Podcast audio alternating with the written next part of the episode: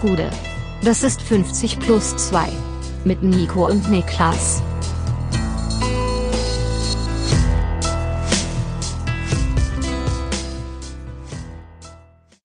»50 plus 2 Bundesliga-Rückblick«. Da sind wir auch schon wieder, der neunte Spieltag der Saison 2023. Ja, 2022, 23 ist geschafft. Mein Name ist Nico Heimer und bei mir sitzt Deutschlands schönste Fußballinfluencerin, Niklas Levinson. Gute, was geht ab? Was geht ab, was geht ab? Äh, wie hat dir das gefallen, die Überschrift von der Bild über Julia Gwynn? Ah, stimmt. Ja, das war bei RTL. Ja, aber auch. Normalerweise ja. bin ich immer bereit, sofort drauf, Ja, ja. aber in dem Fall waren es nicht vier Buchstaben, sondern drei. Ja, Ähm, ja, maximal bescheuert. maximal bescheuert und auch so ein bisschen, also einfach respektlos. Einfach respektlos. Übertrieben Nicht ein bisschen, es ist einfach respektlos und würde man so mal so niemals lesen über, über, Cristiano über, Ronaldo. Ja, genau. Den größten über, Influencer der Welt, wenn man so will. ja, also einfach eine absolute Deppenüberschrift, Ja. nichts anderes. Fand ich auch. Was geht sonst so? Wie geht's Ja, ich dir? bin Was am Wochenende in, in ein offenes Messer gelaufen. Oh ja, und zwar? Ähm, nicht wortwörtlich, zum Glück.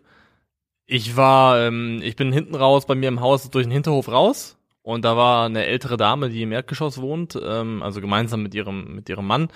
Die hat da rumgewuselt an ihrem Fahrrad und ich wollte schon länger mal fragen, äh, irgendjemanden, hören Sie mal, womit heizen wir eigentlich hier? Ja. Das ist eine große Frage Ist jetzt in auch dem Winter. womit Frage, womit ja. wird geheizt hier? Also und dachte ich, die, glaube ich, wohnt schon lange hier. Ich habe schon ein paar Mal mit der so ein bisschen Wetter-Smalltalk gemacht Ja. da, da gehe ich mal hin und frag. Und da habe ich, die- hab ich Hallo gesagt, wie sonst auch immer, und meinte, dürfte ich Ihnen eine Frage stellen? Ähm, Wissen Sie zufällig, womit wir hier heizen?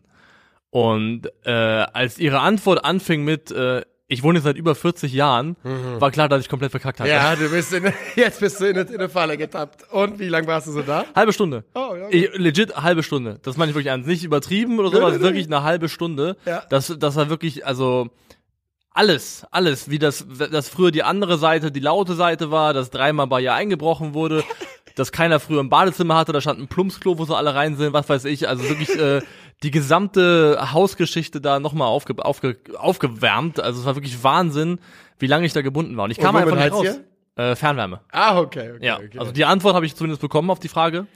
Die, die, die war da, aber das war echt, ich habe direkt gemerkt, okay, das scheiße, das war eine blöde Idee. ich Also, muss jetzt hier einmal ganz kurz an meinem Mikrofonarm rum äh, dingseln, damit sich die Leute nicht wundern, wenn es ein bisschen knackt und knallt. Das kann nämlich durchaus sein bei den neuen Armen. Ja, das kennt man aber, ne? Wenn man, es gibt so ein gewisses Altersspektrum und so ein gewisser Typ Mensch, wenn man da, die freuen sich einfach sehr, wenn, man, wenn sie mal jemanden haben, mit dem sie ein bisschen reden können.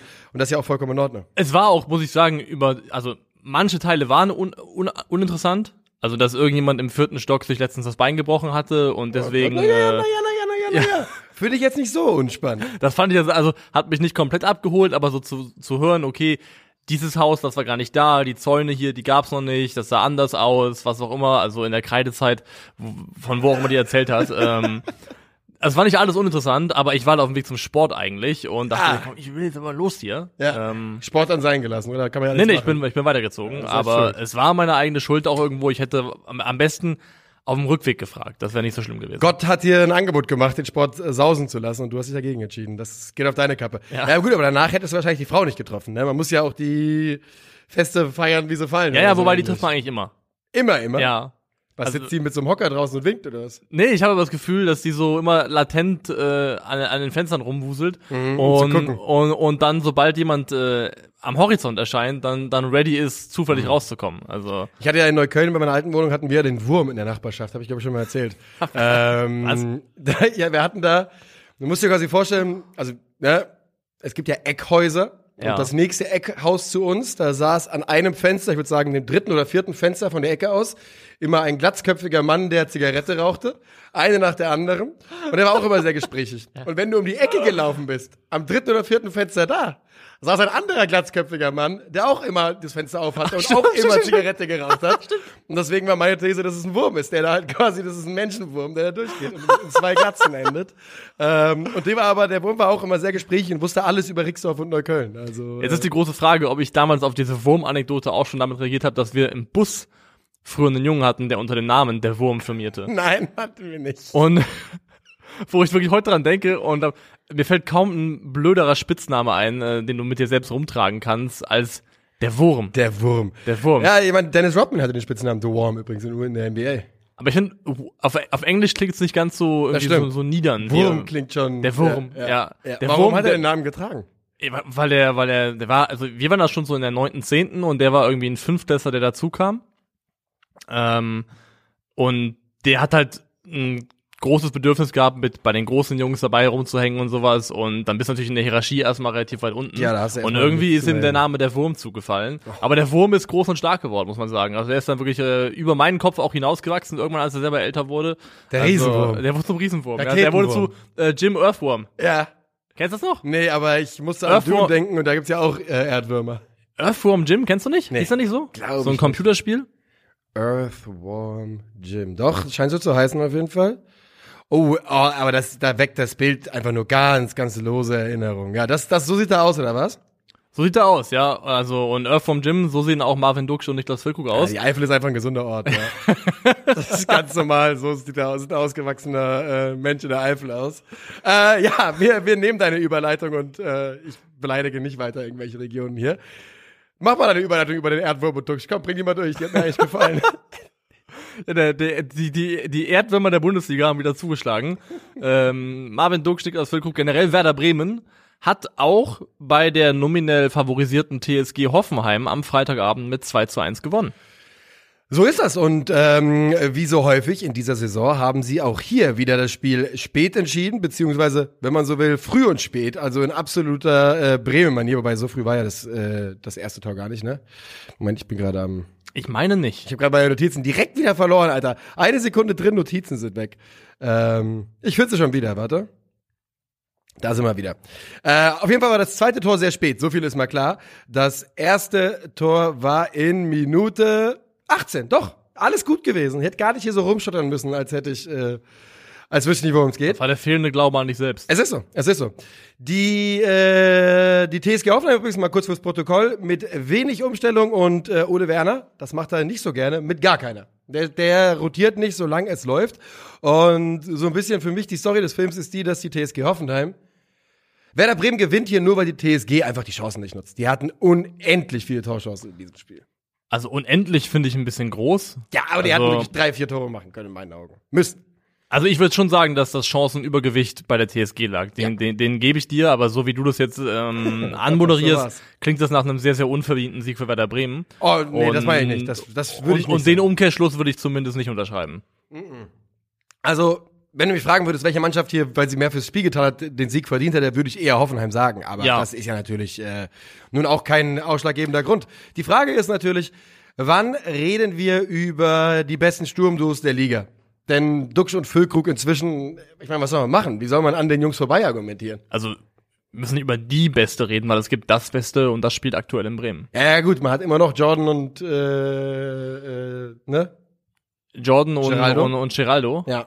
Ich wüsste gerne mal, ich hätte jetzt getippt, dass vom reinen, von der reinen Menge an Scorern jetzt die Bremer Jungs vorbei wären. Das wäre mein Gefühl. Würde ich auch sagen. Aber ich bin mir nicht ganz sicher. Aber ich glaube, man könnte zumindest äh, dafür argumentieren, denn die einen sind ja auch immer hinter Tabellenführer. Aber es war eine, eine, eine sehr, sehr interessante erste Halbzeit, wie ich finde. Also die, die Bremer haben gegen den Ball 5-2-3 und haben dann, äh, ich glaube, Romano Schmid war das hochgeschoben zu den beiden Jungs vorne drinne und dann teilweise alle drei TSG-Innenverteidiger im Spielaufbau angelaufen und damit entsprechend auch im Aufbau gestört. Ähm, Mitchell Weiser ist teilweise, also er hat unterschiedlich gespielt, hat teilweise weit außen geklebt und dann zum Beispiel Angelino rausgezogen, aber ähm, öfters war das auch in meinen Augen quasi ein 4-3-3, wo dann eben äh, Mitchell Weiser rechts außen spielt, Duxch auf links außen und im, im Zentrum Niklas Füllkrug. Und generell hat sich vieles auf dieser rechten Seite, auf der Weiser-Seite statt, äh, abgespielt, aus Werder Sicht.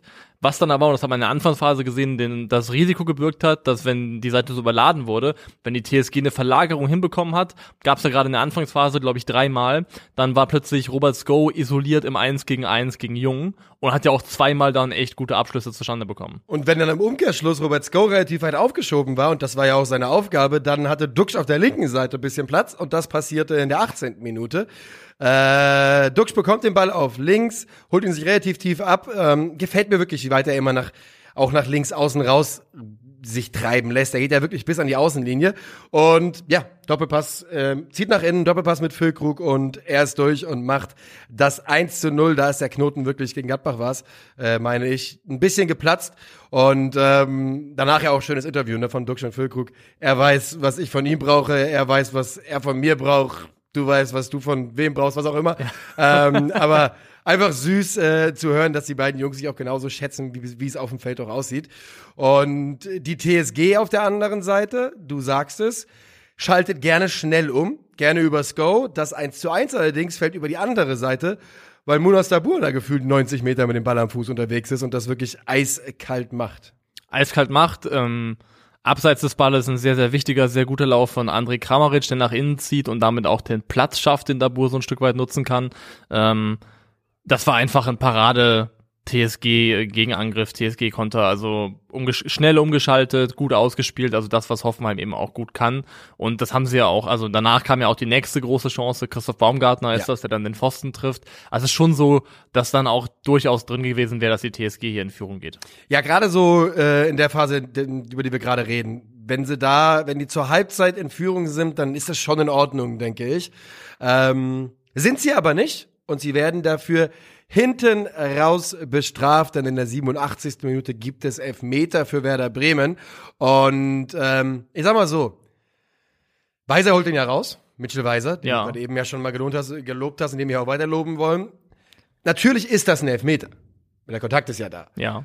Aber ich würde die Regel einführen, wenn du mit dem getroffenen Bein noch einen Schritt machst und zwar wirklich ganz klar weiterlaufen kannst. So wie damals bei Raphael Boré gegen die Hertha. Dann geben wir die Elfer nicht. Weil Natürlich ist es eine Vielleicht war dieser eine Schritt der Kampf um die Balance, den er letztendlich verloren nein, hat. Nein, da, da gab es da gab's keinen Balancefight. Der war einfach, der hätte ganz normal weiterlaufen können. Der, hat, der hat ja schon, hat ja eins, das getroffene Bein war das nächste, hat er direkt danach wieder aufgesetzt, dann das rechte und dann hat er eingezogen. Also, da gibt es natürlich auch keine Diskussion, dass er das hätte machen können, aber es ist trotzdem ein Elfmeter. Der Treffer ist ja ganz ja. klar da. Ist nur einfach, weißt du, entweder du schaffst es beim ersten Kontakt zu fallen, und sobald dein Bein nochmal auf dem Boden ist und du eindeutig weiterlaufen kannst, gebe ich dir den nicht mehr würde ich per se nicht ablehnen. Also wirklich, also du hast schon, du hast schon äh, schon schlechtere Vorschläge gemacht. Ähm, aber ja, ein, ein Soki lässt sich da erst locken vor dem Elfmeter und dann finde ich auch tatsächlich, dass diese Grätsche nicht hätte sein müssen. Ich finde nicht, also es waren noch andere Leute da. Ich finde nicht, dass das eine Grätsche war, die es gebraucht hätte an der Stelle. Also die hätte sich auch kneifen können. Den fälligen Elfmeter, den verwandelt dann äh, Niklas Füllkrug. Ich meine auch tatsächlich vor den Augen des Bundestrainers. Ne? Ich ja, ich glaube auch, dass er im Stadion Hansi Flick war. ja vor Ort, um sich ja. das Ganze anzuschauen. Ja. It's a Hansi-Flick. Und dann, äh, ein Film für Hansi. Dann ist, ist es 2-1 und dann geht es auch 2-1 aus. Dann geht es auch 2 1 aus und damit ähm, steht Werder Bremen inzwischen wirklich mit Blick aufs europäische Geschäft nach neun Spielen, Tabellenfünfter, 20 zu 14 Tore und ähm, ja, ich meine, viele Werder-Siege diese Saison waren so, so, so zweitbeste Offensive nach Bayern, ne? Ja, ja, ja. ja. Äh, viele Werder-Siege waren ja trotzdem so Coinflips, so Kann-Siege, die können ihnen zufallen. Und die sind ihnen nicht durch Zufall zugefallen, würde ich behaupten, denn diese Mannschaft spielt ähm, mit einem Selbstverständnis, das man von Aufsteigern in der Form wirklich selten sieht. Mit einem Selbstvertrauen, ja. das man selten sieht. Und ähm, das wird sich über die Saison alles ein bisschen einfangen, weil man wird nicht jedes Spiel, was ausgeglichen ist, gewinnen. Und aktuell habe ich das Gefühl, dass Bremen fast jedes Spiel, was so auf Messerschneide ist, fällt äh, zugunsten der Bremer. Das, das Momentum ist bei Werder. Ja, das wird nicht immer so sein. Aber Bremen macht da einen ganz hervorragenden Job. Das ja, und das, so also ich habe mir Samstagmorgen noch mal, ich habe Freitagabends das Spiel mit einem Kollegen geschaut und Samstagmorgen noch mal in Ruhe die mir die erste Halbzeit noch mal noch mal im en Detail angeguckt und einfach gedacht, ey, die machen richtig Spaß. Die Auf machen richtig Fall. Spaß. Ich sehe da so viele Sachen, also wie die Mannschaft sich bewegt, was da für Abläufe drin sind, ähm, wie die wie die gegen den Ball arbeiten, wie die umschalten, was Füllkrug und Dux zusammen machen. Das hat er beim ersten Tor gehabt, dass dann eben Füllkrug, dass sie quasi tauschen, Füllkrug ausweicht auch nach außen und dann von da aus wieder reinlegt. Was Ole Werner damit Werder Bremen auf den Platz bringt, ist allererste Güteklasse. Das macht richtig Spaß. Ja, das ähm, ist ein Aufsteiger, den wir, keine Ahnung, war wie war Union in der ersten Saison? Das war natürlich nicht die Art von Fußball, aber das war so ähnlich, dass man, dass man wirklich beeindruckt war, wie Konstantin phasenweise war. Davon oder? ja, also man hat halt nie Union geschaut und gesagt, hurra, Geil. hurra, Union ist da. Ne? Nee, das also, hat wirklich niemand gesagt, außer die Unioner. Ja. Wer lässt sich nicht vom Besten kaufen. Ähm, 2 zu 1 geht's aus. Drei Punkte für Werder Bremen und trotzdem nach neun Spieltagen können wo sowohl die TSG Hoffenheim als auch Werder Bremen, glaube ich, ganz zufrieden sein mit dem Saisonstart. Ja, also ganz zufrieden die TSG, hochzufrieden Werder Bremen. Ja, das äh, denke ich wohl auch. Leverkusen gegen Schalke, Mainz RBL, Eintracht gegen Bochum, ist mir alles egal. Sag mir was. Es kommt darauf an, wie lange du eine Schmerze aufschieben möchtest. Können, wir können auch direkt durchgehen. Bochum gegen die Eintracht. Gratulation an den VfL Bochum zum ersten Sieg der Saison. Also wirklich, das klingt jetzt ein bisschen, das sollte nicht dumm klingen. Gratulation, es war auch ein dumm. Sieg. Ja, war, war, ich war eher auf die Eintracht gemünzt, dieses dumm klingen, weißt du? Denn ich hatte es irgendwo anders gesagt und es ist natürlich genauso passiert. Die Eintracht ist einer der besten Aufbaugegner der Bundesliga. Das ist historisch so. Das wird immer so bleiben. Man verliert 0 zu 3, zwei Tore nach Standards. Der große Sieger ist Förster. War Förster, ne? Ja. Und ähm, nochmal, Bochum hat's, hat das verdient gewonnen. Und vielleicht kannst du irgendwas sagen, um mir hier aus meinem Schmerz rauszuhelfen, dass ich hier nicht weiter rumschottere. Es war, ich habe mich so aufgeregt darüber, wie, also eigentlich nicht verhältnismäßig gemessen dafür, was es war. Also ich fand fast schon, fast schon über, übertrieben oder zu, zu sehr, wie krass ein Dicker in sich zusammengefallen ist in Abwesenheit von Hasebe. Also hab ich beide, schon- beide. Tut Bei- er genauso für ja, mich mit. also genauso wie wirklich, also wie, wie wirklich diese, also das ist ja fast schon, Ja. man hat ja das in den letzten Wochen so gesagt, der Hasebe stabilisiert da, der hilft auf jeden Fall in Dicker auch enorm weiter, aber dass das so ein Abhängigkeitsverhältnis ist, das Es hätte ist- ich jetzt nicht ist nicht erwartet. gut, ja. ähm, das ist erstens nicht gut. Bedenklich ist halt, dass du, also sobald Hasebe dann eben raus nicht, nicht zur Verfügung steht oder eben geschont werden soll, egal was auch immer, dann geht, das sind sie ja zur Viererkette zurück und die nachweislich einfach nicht so gut funktioniert. Sie wird Die- niemals, sie wird jetzt, also in, in dieser Ausgabe der Eintracht, in der wir uns jetzt seit ein, zwei Jahren, drei Jahren bewegen, wir versuchen es jedes Jahr. Die Viererkette wird nicht funktionieren. Es gibt keinem, keinen Grund zu glauben, dass es bei uns immer klappt. Und der, der Innenverteidiger, der eine Alternative gewesen wäre, der da auf der Bank saß, war ja nur einer, glaube ich. Smolcic. Smolcic, ja, der immer noch auf seinen ersten Bundesliga-Einsatz wartet, würde ich behaupten. Er hat zehn Minuten gespielt, Bundesliga. Okay. Und da muss, also, da muss ich schon, also ich habe mich gefragt, wie das sein kann, dass du einen Innenverteidiger verpflichtest für 2,5 Millionen Euro. Das ist ja auch nicht wenig Geld. Ähm, und wir sind neun Spieltage drinne und es wäre ja Personalbedarf irgendwo da auf der Position.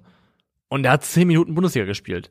Also ja, irgendwo muss eine irgendwo muss was schiefgelaufen sein. Also irgendeiner muss sich Definitiv. verka verkalkuliert haben. definitiv. Es gibt bei der Eintracht, das kam in den letzten Tagen so ein bisschen raus, eine gewisse Problematik in der Idee des, der Auslegung des Scoutings, wie die, wie die Scouting insgesamt aussehen soll. Das gibt's wohl schon seit, ähm, ja, nicht erst seit diesem Sommer das Problem, sondern seit Ankunft von Markus Krösche. Und ähm, nicht nur das, sondern ne, am Anfang hieß es ja dann so bei Leuten wie Smolcic, oh ja, der ist jetzt gekommen, da wussten wir nicht, dass wir Champions League spielen. Der ist vielleicht nicht Champions League ready. Er ist ja scheinbar nicht Bundesliga. Ja, ich wollte sagen, also es ist ja ein Unterschied, ob du gegen So. Tottenham spielen sollst oder gegen Bochum. Also So. Er ist ja scheinbar nicht Bundesliga-ready und das macht das Ganze dann schon noch, noch mal ein bisschen äh, problematischer. Äh, Onguena hat tatsächlich noch keine Sekunde gespielt für, ähm, für die Eintracht. Ähm, und dann ne, hat man Leute wie den, den Abgang von Martin Hinteregger natürlich nicht ersetzt. Und dann ist man eben in der, in der Situation, dass man in der Innenverteidigung kaum rotieren kann und dass Leute wie Tuta und Indika die eindeutig eine Denkpause mal brauchen. Die brauchen einfach mal eine Pause. Die spielen alle drei Tage seit, seit sechs Wochen und das nicht sonderlich gut. Ich sag nicht, ich will die nicht, ich will nicht die Jungs aus der, aus der Stamm, Stammformation rausreden. Wir haben auch keine andere Alternative. Aber die brauchen mal eine Pause. Die brauchen mal einen Augenblick, um dadurch, um darüber nachzudenken, was hier, äh, was sie hier gerade derzeit zusammenspielen. Und die Möglichkeit hat die Eintracht nicht. Und das ist halt wieder dieser Kader, der ein bisschen äh, eng ist. Auf der anderen, dünn ist. Auf der anderen Seite dieses Spiel kennt jeder Eintracht-Fan von der Eintracht. Es ist das ganz normale Leben. Man regt sich unendlich drüber auf. Es macht einen komplett wahnsinnig und man kennt es aus jeder Saison. Und es ist auch so typisch, was mit drei Siegen im Nacken, Tabellen ersten geschlagen letztes Wochenende, jetzt in Tabellen 18. Tja, ich meine, pro Frankfurt spricht, kann man zumindest argumentieren, dass die zwei Gegentore nach Standards fressen. Also ein Kopfball von Hofmann, da haben wir auch ein bisschen Spielfilm drinne. Kopfball von Hofmann nach einer Ecke, dann äh, getreten von Förster, Ja. dann ein Freistoß getreten von Förster, den ein Dicker ins eigene Tor buxiert und hinten raus noch ein Einwurf, für den sich keiner verantwortlich fühlt, den dann Förster mehr oder weniger direkt nehmen kann von ungefähr Strafraumkante und den sehr gut trifft. Also drei Tore, die dann irgendwo auch, also zwei Standards inklusive eines Eigentors und dann eben einen Sonntagsschuss von Förster. Also in der Art und Weise schon auch ein bisschen unglücklich. Aber was ich halt bedenklich finde, ist, wie krass harmlos die Eintracht-Offensive in diesem Spiel gewesen ist. Ähm, kann man, Ja, wir können darüber reden, an der Stelle, dass die Eintracht auf, äh, hat auf fünf Positionen rotiert. Das ist für Oliver Glasner unendlich viel. Das ist so, als würde der einen Verein wechseln äh, plötzlich. Aber du sagst da eine wichtige Sache. Ähm, Alario kriegt nicht viele Chancen, aber nutzt sie halt auch wirklich gar kein bisschen. Rafael Santos Boré, da hört man, dass er äh, nicht so richtig glücklich sein soll bei der Eintracht, aber auch der nutzt die Chancen halt nicht, die er bekommt. Und ähm, es scheint aktuell so ein bisschen so, dass die Eintracht diese starke erste Elf hat und sobald man anfängt, da einen kriegt man vielleicht noch hin, zwei Spieler, dann wird's schon dünn. Und sobald die Rotation ein bisschen über das hinausgeht, hat man große Probleme. Du sagst wirklich einen wichtigen Punkt. Die Offensive, ne? Denn theoretisch mit So, Götze und Jesper Lindström waren da drei Jungs auf dem Platz, die eigentlich für die Offensivbemühungen der Eintracht durchaus sehr, sehr wichtig sind, einen großen Teil davon beitragen. Aber Alario, äh, Alario Boré vorne ist ein absolutes, ja, funktioniert nicht. Und da muss man wirklich sagen, Lucas Alario hat sechs Millionen Euro gekostet. Der Kader ist voller Baustellen. Das gibt kein allzu gutes äh, Bildabstand jetzt. Nee, es war jetzt kein, also Stand jetzt war es nicht der, war, war es kein Jahrhundertsommer, Nee. den da, den die Eintracht da auf dem Transfermarkt hingelegt hat. Und also Rafael Santos Boré ist ein Stürmer, der sich für mich zumindest noch nie ausschließlich über seine Tore definiert hat, Nee, halt weil er einfach ein unheimliches Arbeitstier ist Ja. auf dem Platz. Aber für Lucas Alario gilt das eben nicht und er hat in dem Spiel drei Abschlüsse und eine und eine Chance hatte er, finde ich, die muss er machen. Wenn er in irgendeiner Form eine Existenzberechtigung in dieser Eintracht-Mannschaft haben möchte, sogar. dann muss er diese eine, dann muss er mindestens eine von den Chancen muss er auf jeden Fall Ja. nutzen, muss er ein Tor ummünzen. Damit wir aber nicht nur über das sprechen, was die äh, Eintracht Genau. schlecht gemacht hat, wir müssen ja auch die Bochumer loben. Erstmal hat Letsch sofort eingesehen, okay, dieser ähm, Der Versuch. der Spontanversuch Dreierkette, den den schrauben wir mal schon zurück. Das hat Ja. überhaupt nicht funktioniert. Zurück zur Viererkette. Die Bochumer waren sehr kompakt. Das hier war der niedrigste Expected Goals Against, also die wenigsten erwarteten Gegentore, die die Bochumer bisher in der Bundesliga-Saison in einem Spiel hatten. Also die hat auch einfach rein statistisch hat diese Mannschaft in dem Spiel so wenig zugelassen wie bisher, bisher in der gesamten Saison nicht. Ja. Ähm, ganz interessant fand ich die ähm, Es würde mich sehr interessieren, ob das die meisten Torschüsse waren, die Bochum hatte in diesem, dieser Saison bis jetzt. Also sie waren wirklich offensiv. Das war schon auch, ich meine, das war nicht inspiriert, was sie da gespielt haben, aber die haben das gemacht, was sie können.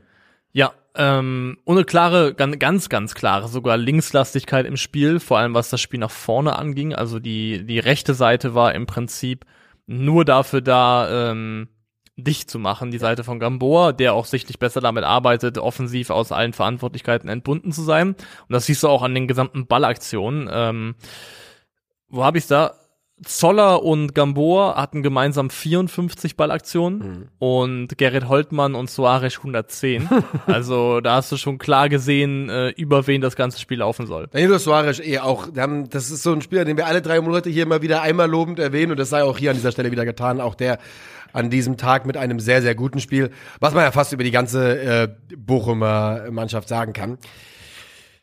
Und jetzt machen die Druck. Jetzt machen die Druck. Jetzt machen die Druck auf Schalke, Auf machen Schalke Druck auf 04, Stuttgart, weil ja. jetzt plötzlich sind es halt nur noch zwei Punkte, ein Punkt, über den Ja. wir reden. Ja. Und dann ist äh, Bochum jetzt einfach wieder mittendrin in der Verlosung. Welcome back, sagt man da ähm, Ja. in Frankfurt. Und äh, es wirklich nur noch, also wirklich nochmal Gratulation, liebe VfL Bochum-Fans. Das war ein verdienter Sieg. Das werde ich kein bisschen hier in Abrede stellen, denn das war es einfach. Aber ich muss noch einmal sagen, es ist der Wahnsinn, mit welcher Zuverlässigkeit die Eintracht das macht. Ne? Letzte Saison führt, die Saison davor Schalke. Es ist immer dasselbe. Ein Kumpel von mir hat, ähm, hat mir am Samstag seinen Wettschein geschickt und er hat auf Eintracht-Sieg getippt, getippt und ich habe ihm geschrieben, das wirst du fressen, mein Lieber, denn äh, das ist nicht möglich, dass die Eintracht das gewinnt und genauso war es. Und er hat's gefressen. Er hat's gefressen, aber auch nicht nur deswegen. Ich glaube, er hatte auch ähm, Leipzig-Sieg getippt und ja, es war einfach so ein Spieltag, wo man nicht so viel tippen konnte. Wir gehen weiter oder haben wir noch was? Wir gehen weiter. Wir gehen weiter. Dann gehen wir doch dahin äh, zur Konkurrenz von Bochum, zu Schalke 04. Leverkusen, Schalke 04, 4 zu 0 geht der Bums aus. Und ähm, ich frage dich, was sollen wir zu Schalke sagen? Ernsthaft. Was soll man über Schalke sagen? Was sollen wir Positives über Schalke sagen? Was sollen wir über Schalke 04 sagen? das darüber hinwegtäuscht, dass die für den neuen Trainer von Bayer Leverkusen an einem Bundesligaspieltag im Abschiedskampf einen Testspielrahmen geschaffen haben. Nix. Weil es gibt auch, also es gibt auch nichts zu analysieren, großartig. Zumindest, also zumindest im Spiel mit Ball nicht, weil da ist alles gesagt schon seit Wochen. Ja. Das ist unkreativ, das ist planlos, das sind lange, hohe Bälle auf die zwei Türme da vorne in der Hoffnung, dass irgendeiner von denen den Ball festmacht und dann gucken wir mal, mal was der nächste Schritt ist. Aber es gibt kein, es gibt kein Konzept, es gibt nichts, was du, wo du drauf, drauf du schauen könntest und sagen, aha, das hat Schalke vor. Ja. Und ähm, das ist das, nach neun Spieltagen ist es das größte, der größte Offenbarungseid, den du eigentlich liefern kannst. Ganz genau so ist es. Auf der anderen Seite, ähm, wie gesagt, gibt Xabi Alonso ein Trainerdebüt und wer hätte es geahnt, er lässt in der Fünferkette äh, aufstellen. Das ist ja ein Thema, was hier bei 50 plus 2 inzwischen mehr als einmal ähm, diskutiert wurde. Und er nimmt nur eine personelle Veränderung vor, tatsächlich gegen das Spiel von, äh, im Vergleich zum Spiel von Porto. Nur Mitchell Bakker rotiert rein für Locek, aber eben mit der Dreierkette und einem Frimpong auf der rechten Schiene, der hier zum, einen der Matchwinner wird. Ich hatte bei Spitch, unserem äh, Partner, habe ich mir gedacht, okay, welcher Leverkusener Offensivspieler wird denn den Durchbruch machen in diesem Spiel? Und habe mich dann für Patrick Schick entschieden. Während Oh. Diaby und Frimpong die beiden waren, die Ich hatte die zumindest Diaby dabei, aber auch schick. Ja. In die Schickfalle bin ich auch getappt. Ja. Ähm, wie jetzt, also das machen wir jetzt seit, machen wir eigentlich seit Saisonbeginn Ja, oder ja, vor genau. der Saison schon sind wir in die Patrick Schick-Falle getappt. Ja. Das ist ein anderes Thema. Ähm, ja, also Frimpong hat jetzt, glaube ich, vier Saisontore, hätte ich jetzt gemutmaßt. Ja. Und die sind entstanden über einen Doppelpack gegen Mainz, jetzt ein Doppelpack gegen Schalke, in beiden Spielen über die Schiene gekommen. Das liegt ihm sehr, sehr gut. Er hat da Freiheiten und hat da Möglichkeiten, die, ähm, die ihm eindeutig gut tun. Ist ja auch dadurch wirklich außen, außen. Ähm, und das ist so gleichzeitig auch ein Mehrwert für Diaby, weil das bedeutet, also Frimpong ist derjenige, der Diaby hinterläuft und Diaby rückt dann auch automatisch fast schon so ein bisschen mehr in den Halb Halbraum, ein bisschen mehr ins Zentrum rein. Das war die Position, in der er in der abgelaufenen Saison so stark war. Als Wirtz auch noch fit gewesen ist, die beiden sind vor allem in den Halbräumen unheimlich gefährlich gewesen, haben da eben auch viel, viele gute Kombinationen gehabt, Tore gemacht und äh, so passiert da letztendlich auch das 1 zu 0, weil äh, der Pass, den äh, Diaby kriegt von, von Andrich, den nimmt er ja sehr zentral in Empfang, Ja. zieht dann eben noch weiter in die Mitte und hat dann einfach einen fantastischen Abschluss, den er raushaut. Der ist nicht so, so platziert, aber ich finde, der hat eine Wucht der Ball, wo ich nicht bereit bin, da Schwolo mit in die Verlosung zu Ich schon. nehmen. Absolut bereit, sei hiermit getan. Für mich Schwolo Ja? da. Ja, 100 Prozent. Er ist zu nah an ihm dran, um ihn komplett rauszunehmen. Ganz, also, weißt du, wenn du als Bundesliga-Torwart ein Tor aus was, 25 Metern kassierst? Und der Ball wirklich so 10 Zentimeter und du, ja, nee. Der kommt da mit 158 Ja. kmh, ne? Sind schon 58, ja? Ja, keine Ahnung. Ja. Ich, also, ich kann ihn, ja, weißt du was, wir machen es so. Wir machen es folgendermaßen, wir machen es äh, demokratisch und sagen, wenn man die Klasse halten will, dann braucht man einen Torwart, der so einen Ball auch mal hält. Ja. Ich würde aber trotzdem sagen, bei allem, was bei Schalke gerade Baustelle ist, Oh ja, das- ist das die letzte Okay, Sorge, okay, ob, ja. ob Schwolo diesen Ball gegen Diaby hält. Macht er nicht. Du sagst übrigens, du hast es richtig gesagt. Diaby ähm, spielt in alter Rolle und er macht natürlich hier die beste Performance dieser Saison mit riesigem Abstand. Denn er macht äh, neben seinem Traumtor, das man glaube ich schon so nennen kann, Ja. Mhm. legt er ja auch beide Frimpong-Tore auf und ist generell der absolute, das, das Zentralgestirn, der Fixpunkt dieser Offensive. Ist nicht zu fassen für Ja. Schalke. Ist einfach nicht in den Griff zu kriegen. Ähm, zweites Tor ist dann eben genau das. Diaby innen, Frimpong überläuft äh, dahinter und schließt dann eben äh, aus relativ Spitzenwinkel ab. Ja. Da finde ich, hast du auch in meinen Augen gesehen, dass das Moor, also der hat das schon mal gespielt in Heidenheim mal hier und da, aber er ist kein Linksverteidiger eigentlich. Ist kein Linksverteidiger, weil das jetzt ich möchte ihm da nicht Schuld zuschieben, aber hier ist auch so eine Situation, wo ich sage, ein erfahrener Linksverteidiger, der checkt vielleicht ein bisschen früher, dass er, dass da jemand überläuft und dass er sich umorientieren muss, weil er auch vor allem Yoshida noch da hat. Also, aber das ist jetzt wieder, ich möchte gar nicht so sehr bei Schalke auf einzelne Spieler zeigen Das macht keinen eigentlich. Sinn, aber du hast trotzdem, man muss halt mal ein, zwei rauspicken hin und wieder. Leo Greimel hatte auch einen rabenschwarzen Tag. Ja, beim 3-0 Du kannst passt es überhaupt nicht. Beim 3-0 passt Ja. es überhaupt nicht, die Abstimmung zwischen Yoshida und Greibel. Eigentlich kannst du die ganze Viererkette und die beiden äh, ZMs mit in die Verlosung nehmen. Da war, die haben sich alle Mühe gegeben und das ist alles, was man über die sagen kann in diesem Spieltag. Ja, aber die, die Hauptschuld liegt darin, dass diese Mannschaft Fußball in einem Korsett spielen soll, das mit Fußball wenig zu tun hat. Oder zumindest mit, mit einer, mit einer proaktiven oder mit irgendeiner Idee von Fußball. Ich will nicht mal sagen proaktiv, mit einer klar erkennbaren Idee von Fußball. Jetzt sind ja auch Berichte gekommen, dass es eine Krisensitzung gab. Ähm, Und dass ein Nachfolger bereitstehen soll, ist auch gehört. Das ja, Thomas Reis, der Und ist haben, wohl, wir, haben wir früh gecallt. ja, das war auch, also der lag auf der Straße. Ja. Der lag auf der Straße. Und es gab jetzt wohl eine Krisensitzung. Ich glaube, das hat die Bild berichtet, bin mir nicht ganz sicher, ähm, zwischen Frank Kramer und dem erweiterten Mannschaftsrat, wo Frank Kramer wohl mehr oder weniger auch die Mannschaft um Hilfe gebeten haben soll und es darum geht, ob man jetzt auf eine Fünferkette umstellt, also wie man eben spielerisch weitermachen möchte jetzt letztendlich. Cool. Ähm, und für mich, also wie gesagt, ist es nur ein Bericht, aber das wirkt einfach wie das Greifen, ein, wie ein Letzte Trainer, der nach den letzten Strohhalm greift. Ja. Ja, also ich meine, es ist immer gut, seine Mannschaft mit reinzuholen. Das machen die ganz, ganz großen Trainer. Carlo Ancelotti hat uns eindrucksvoll gezeigt in der Champions League in der abgelaufenen Saison. Frank Kramer steht nicht im Verdacht, Carlo Ancelotti zu sein. Ähm, Es ist ein Unterschied, ob du das aus einer Position der Stärke oder einer Position der Genau. Schwäche heraus machst. Ganz genau so ist es. Und ähm, als am Samstag kam ja nach dem Spiel die Meldung, Rufen spricht heute nicht. Ja. Rufen redet nicht. Rufen Nobody redet nicht. talk. Nobody talk. Nochmal. Sit down. Nobody talk. Nobody talk. Rufen ist so in die Umkleide gekommen. Und ähm, dann kam am Sonntag die Meldung von Schalke 04, dass man jetzt gegen Hoffenheim eine Reaktion erwartet. Und ich kann, mit, ich kann ernsthaft sagen, diese Meldung kam und ich bin sauer geworden in dem Augenblick. Ich bin wütend geworden. Er hat gesagt, nee, ihr Penner, nee. Warum? Fällt die Entscheidung, die hier gefällt Ja. werden muss, die offensichtlich auf der Straße liegt. Tut das, was für diesen Verein jetzt wichtig ist und richtig ist. Ich sehe gerade Breaking. Ähm, Frank Kramer verkündet Matchplan für, für Freitagabendspiel gegen Hoffenheim. Das überrascht mich Unangenehm dass es so früh kommt. Nee, äh, genauso und noch schlimmer. Und noch schlimmer. Ich schwöre, ich mache genauso. und Genau noch so schlimmer. und noch schlimmer.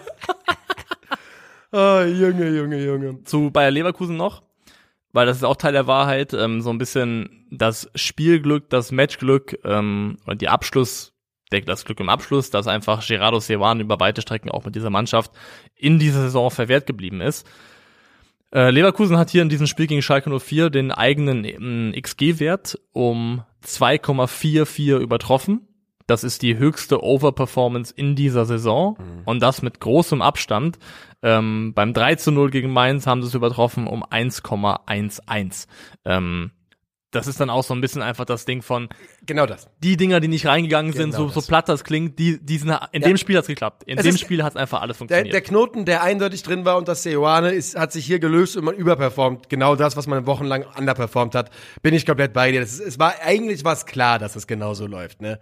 Und ähm, ich habe schon am Samstag im Stream gesagt, eine Sache, ich finde, wie wie Sky sich bei Xabi Alonso angebietet hat, hat mir persönlich überhaupt nicht gefallen. Das soll man immer machen. Aber Wie war der Wortlaut? Ja, zum gegnerischen Trainer, äh, Pre-Game-Interview mit Frank Kramer und dann zur Verabschiedung gesagt, so, und jetzt begrüßen wir aber mal hier den Weltstar, ja? Ja. Das finde ich einfach. Geh du mal weg hier. ja, also, Geh du mal weg hier. Das wurde so nicht gesagt, aber es schwang halt einfach mit so. Ja. Es war auch so ein bisschen bemutternd, so jetzt hier, komm mal her, mein kleiner Frank, wir gucken jetzt mal, was der Weltstar macht hier. Ähm, ja. Naja, Leverkusen gewinnt das Debüt vom schönsten Trainer der Bundesliga 4 zu 0 und Schalke 04. Ja, mal gucken, wann die ins Reisregal greifen, denn ähm, es ist Zeit für frische Luft. Definitiv. Wohin? Ja, Mainz-Leipzig? Ja, komm. Der FSV Mainz 05 empfängt ebenfalls am Samstag um 15.30 Uhr die äh, Dosenballsportler aus Leipzig.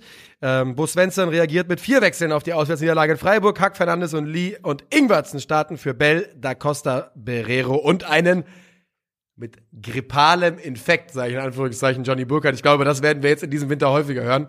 Das scheint der neue Sprech für Corona-Infektionen zu sein, damit man nicht das äh, ins Protokoll muss, oder das Protokoll durchlaufen muss. Aber äh, Glaubst du? Ja, ja, ziemlich sicher. Ziemlich sicher. Wenn du Es, guckst, ist- das klingt irgendwie illegal. äh, ja, aber das ist doch die, es ist die Bundesliga. Die wissen inzwischen, wie der Hase läuft. Und wenn du nur guckst, wie viele grippale Infekte es nach Wiesenbesuchen gab von Ja. Bundesligaspielern, keine Ahnung, ist mein Bauchgefühl.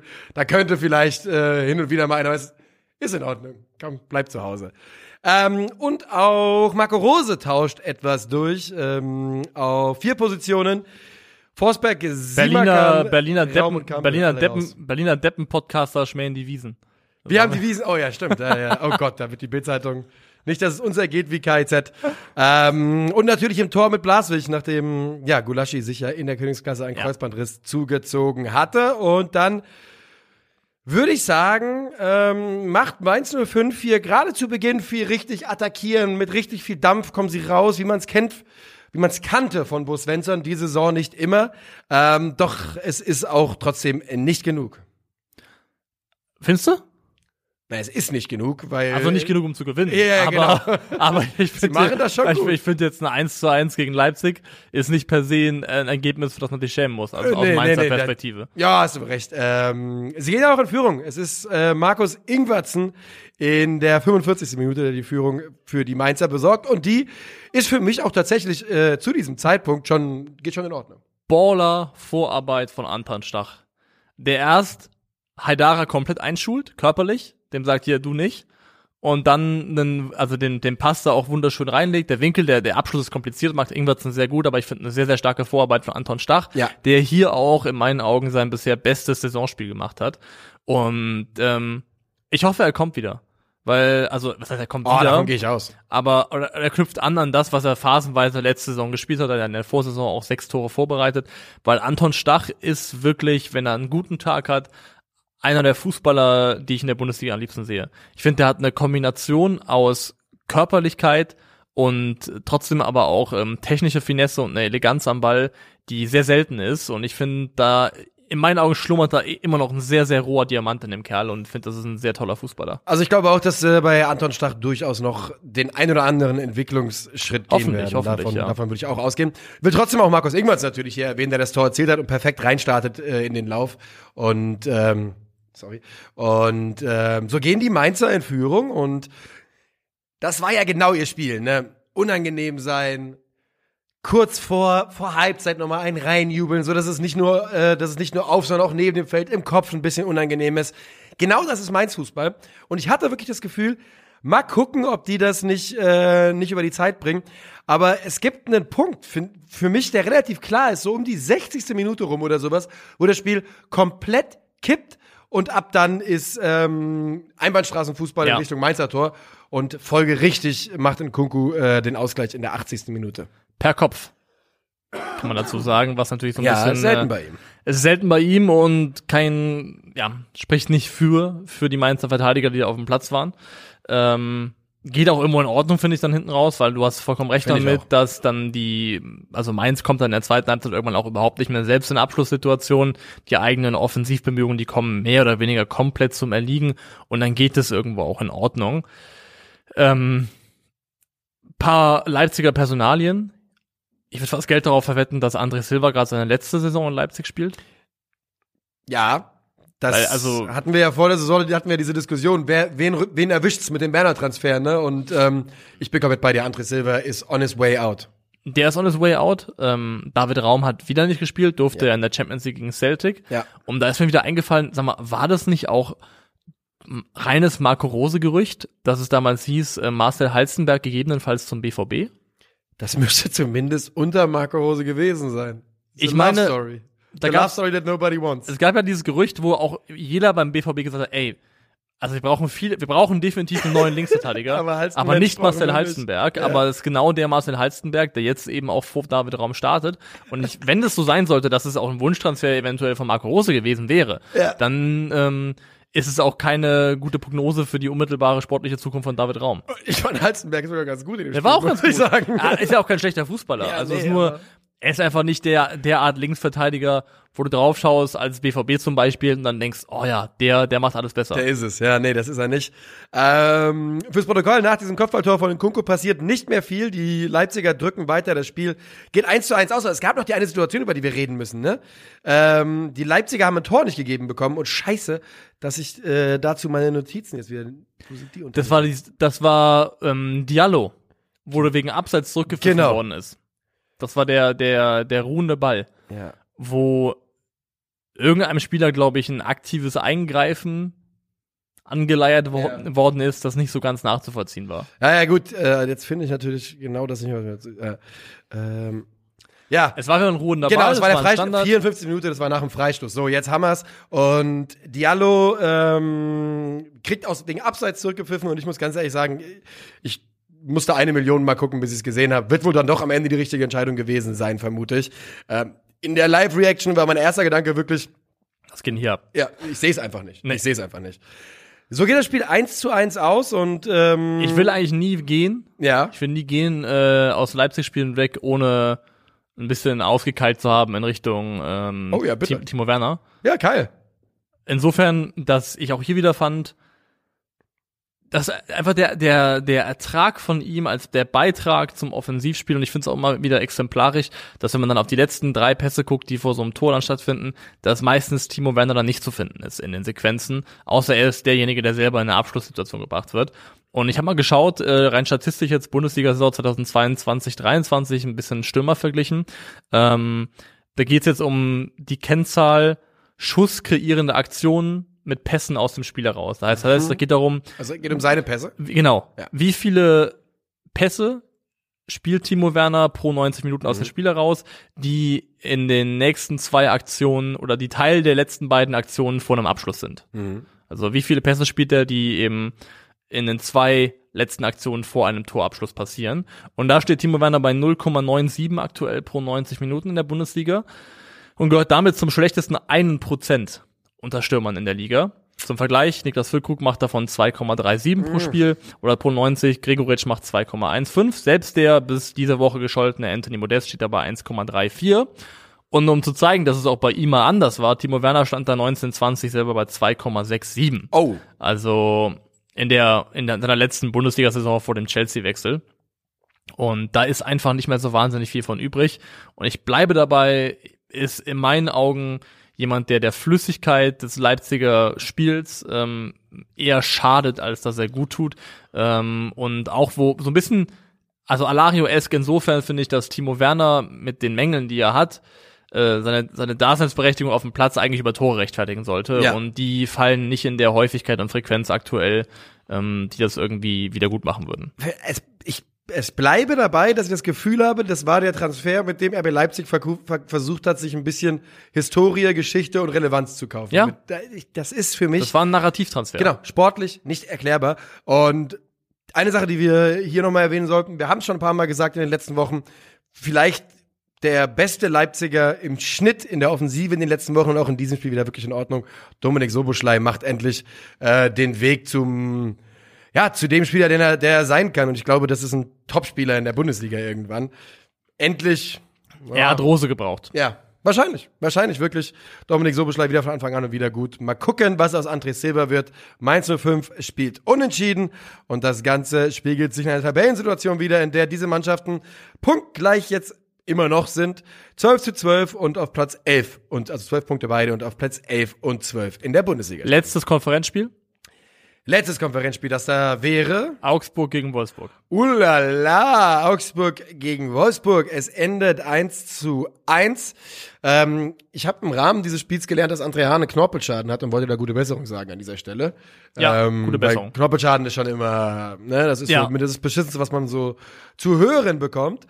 Und dieses Spiel endet 1 zu 1 und war ein heißes Spielchen, ehrlicherweise. Die sind sich da also ordentlich an die Gurgel. Mhm. Eine der, der schönsten Rudelbildungen, die wir seit langem gesehen haben, gab's da. Mit einem äh, richtig fiesen Kratzer, Alter. Hast du das gesehen? Juveleo hat Octavio Digga. da gekratzt. Das ist, also ich verstehe es nicht. Und man Weil sieht, dass er es mit Absicht macht in der Rudelbildung. Er macht nämlich so. Es ist ja, also wenn du die Spuren an Otavios Hals Ja. siehst, du meinst ja, der hatte irgendwie ein Blind Date mit Wolverine. Ja. Also Ekelhaft, das ekelhaft ist, äh, ne? Des, de, deswegen, das ist eine rote Karte. 100% ist das eine rote Karte. Und er versucht ja alles, um das dem Schiri zu zeigen. Er läuft ja tausendmal hin Ja. und zeigt so auf seinen Hals, aber Schiri ist es egal, ne? Aber das, ich weiß ja auch da nicht, wie die Regel aussehen muss, wie da die Grundlage ist, ob der jetzt, Aber- ob der das machen kann, überhaupt sagen kann, guck mal hier, ich blute, ob das irgendwie zur Beweisführung beiträgt.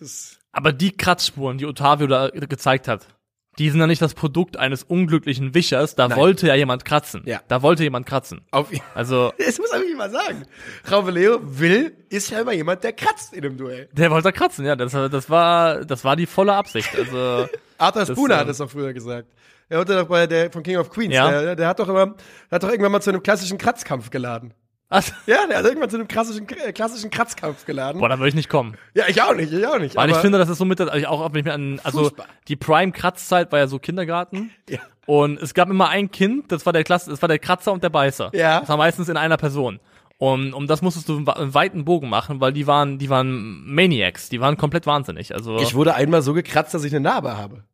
Ohne Wo? Witz. Weil Katzen ist ja auch wirklich eine fiese Verletzung. es ist fies, ja, ja. Es brennt dann auch Die haben vorher noch im, im, im, im Dreck gewühlt. Ja, und dann bist du. Ah, hier, Stichwort. Ich war auf dem Weg, ich habe schon mal erzählt, meine Eltern haben mich immer weggeschickt in den Ferien. Hier, verpiss dich, geh mal irgendwo hin. Ja. Ähm, da war ich am Balaton, also am sogenannten, wie heißt er auf Deutsch? Irgendwas See in Ungarn. Ja. Und ähm, Plattensee, glaube ich. Und äh, dort sind wir hingefahren mit einer anderen Freizeit, mit so Pferdemädchen, die in der Push da reiten gegangen sind. Und eins von diesen Pferdemädchen hat mir auf der Hinfahrt so dermaßen die Hände zerkratzt, so, so draufgehauen, so richtig fies, ähm, dass ich da wirklich eine Woche lang so eine leicht eiternde Wunde an der Hand hatte. Kratzen, ganz, ganz furchtbare, äh, furchtbare Attacke.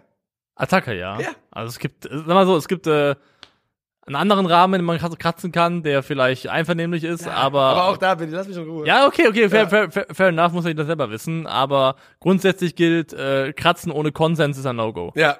Kratzen ohne Konsens könnte die Episodenfolge sein. Mal gucken. Das merken wir uns diesmal wirklich, okay? Kratzen ohne Konsens. Ähm, das Spiel endet übrigens 1 zu 1 und wenn du mich fragst, welche Mannschaft besser wäre, wäre das, glaube ich, der VfL Wolfsburg gewesen.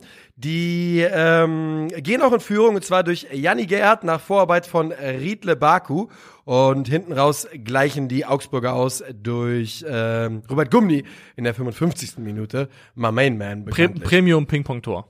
Nichts Ja. anderes. Ja. Und das, der, die Augsburger haben hier aus dem Spiel heraus einen XG von 0,17. Und den hatten sie übrigens nach einer Viertelstunde, glaube ich, ungefähr. Weil da hatten sie nämlich ihre besten Genau, die hatten am. Anfang Oberwasser, ja. Ja. Und dann kam aus dem Spiel heraus wirklich fast gar nichts mehr, nicht viel. Das sind dann so die Momente, in denen in meinen Augen dieser Mannschaft dann das, das, auch das schon oft wiederholt, das kreative Element aus dem Mittelfeld heraus abgeht. Ja. Der einzige Spieler, der das hat, der das mitbringt da in der Mannschaft aktuell ist Arne Meyer. Der hat nicht gespielt. Und dann merkst du eben auch, dass in der Art und Weise, wie Augsburg zu Chancen kommt oder eben nicht kommt aus dem Spiel heraus. Kaminski ist es, der vor dem Wolfsburger Tor ähm, den entscheidenden Pass in Richtung Baku spielt Ja. und der hat dann unendlich viel Zeit. Da ist die Augsburger Defensive einfach äh, ja Aber schön, schön da an den langen Pfosten reingelegt. Ich fand, das war eine schöne Vorarbeit. super Also, reingelegt. Und, Janni Gerhardt ist es dann, der Ja. das Tor eben macht. Schon wieder Yannick Gerhardt und äh, it's not a coincidence. Yannick Gerhardt in den letzten 365 Tagen 2,55 Ballaktionen äh, pro 90 Minuten im gegnerischen Strafraum. Das ist im Vergleich mit Mittelfeldspielern der Top 5 liegen in den besten 13 Prozent. Also der ist einfach jemand, der die Box mag. Das ist jemand, der die Box mag. Und der hat ja auch schon. Janni Gerhardt hat eigentlich eine spannende Karriere gespielt, wenn man, glaube ich, danach mal drauf guckt, welche Rollen der so in der Bundesliga unter welchem Trainer bei welchem Verein gespielt hat. Ich Alle. glaube, ja, aber ernsthaft, ne? Also ich glaube, Janni Gerhardt hat wirklich eine bunte Karriere dann hinten raus. In der 55. Minute dann, wie gesagt, äh, belohnen sich die Augsburger. Was man ihnen vorwerfen kann, ist, dass sie niemals aufgegeben haben. Die Einstellung der Augsburger hat auf jeden Fall gepasst in diesem Spiel. Also vorwerfen würde ich ihnen das nicht. Was man ihnen nicht vorwerfen kann, ist, dass sie sich aufgegeben hätten. Okay, das, So. das nicht habe ich geschluckt. Ja, genau, ja. Ähm, und sie belohnen sich, du sagst es, durch ein bisschen ein Ping-Pong-Tor.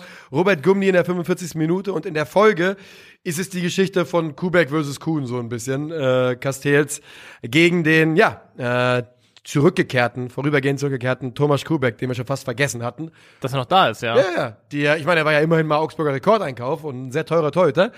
Die machen beide ein starkes Spiel und äh, sorgen dafür, dass es dann mit dem Unentschieden und der Punkteteilung zu Ende geht. Und viel mehr Worte müssen wir, glaube ich, auch in diese Partie dann nicht investieren. Nö. und können, glaube ich, zum, ja, wenn man so will, zum äh, Hauptgericht weitergehen, oder? ja, zum, zum, zum saftigen Filetsteak oder was auch immer. Ähm, oder die vegane Alternative zu einem Steak.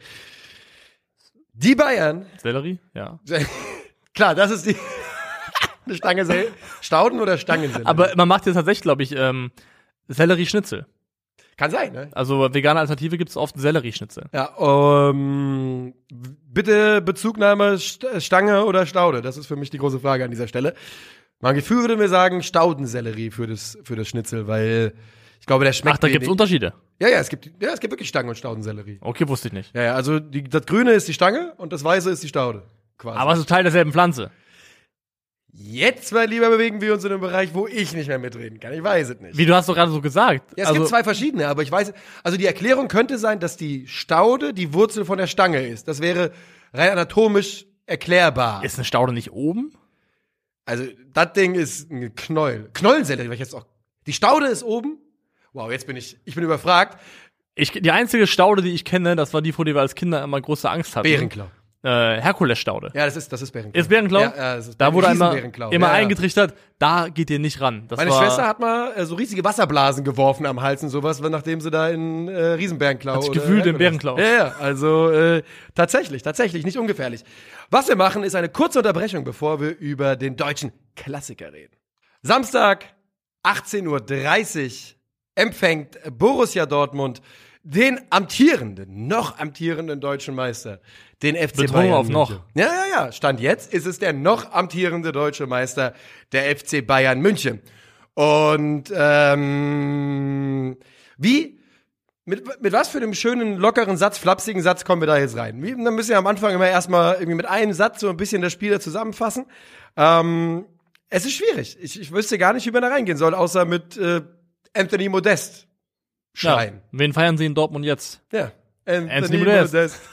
Ja, so ist es. Wer gibt dem FCB den Rest? Ähm, die Bayern gehen mit 2 zu 0 in Führung. Damit äh, muss man ganz ehrlich sagen, sie tun da nicht viel für. Sie verdienen es nicht unbedingt so hoch und so deutlich zu führen, aber sie machen es nun mal durch Schüsse von Leroy Sané und Leon Goretzka. Und ich habe zu dem Zeitpunkt einem Dortmund-Freund von mir schon geschrieben, ach, wisst ihr was, das ist halt am Ende dann auch, wenn der Teufel immer auf den größten Haufen scheißt, und ein bisschen in dem Sinne, denn die Bayern waren einfach nicht so überragend in diesem Spiel, dann holt man da halt auch nichts, aber die Dortmunder geben sich mal überhaupt nicht auf.